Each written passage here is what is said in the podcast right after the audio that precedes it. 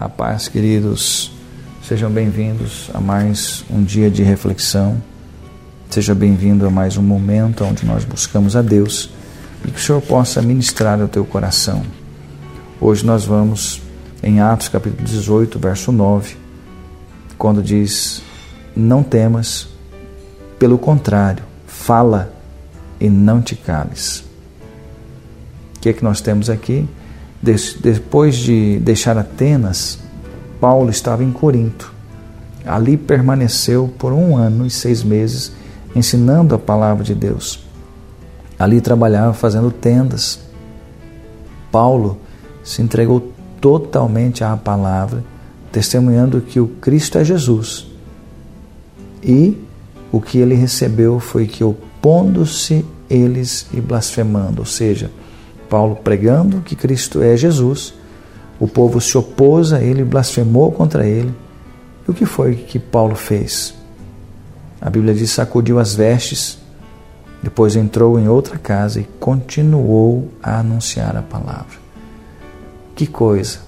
Quantas vezes né, nós fomos rejeitados, quantas vezes por tentar falar nos olham diferentes, por dizer que não fazemos, não temos certas atitudes ou certos gestos nos rejeitam.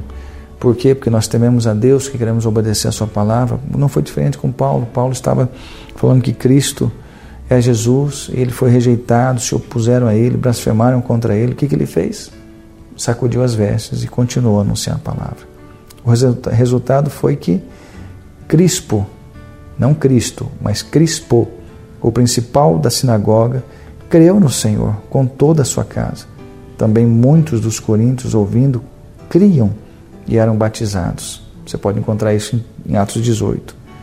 Paulo não desistiu de seu ministério por causa das resistências. E quando dormiu, teve um sonho, o Senhor falou com ele, e no sonho o Senhor disse para que ele continuasse, que ele não temesse, que ele continuasse falando e que ele não se calasse. O que podemos aprender? Não permita que as adversidades parem você. Continue. Não importa os, o quantos nãos você venha receber. Não importa. Sacuda as suas vestes. Continue. Continue. E continue. Oremos.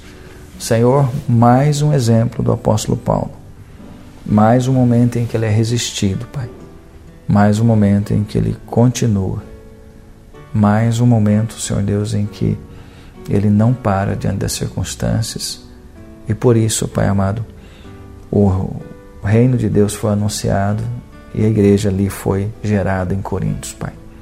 Nos ajude, Deus, a também em todas as áreas da nossa vida, nós não, independente dos nãos que nós recebemos, nós não pararmos, mas nós continuarmos, continuarmos e continuarmos. Que assim seja com você. Deus te abençoe. Amo sua vida.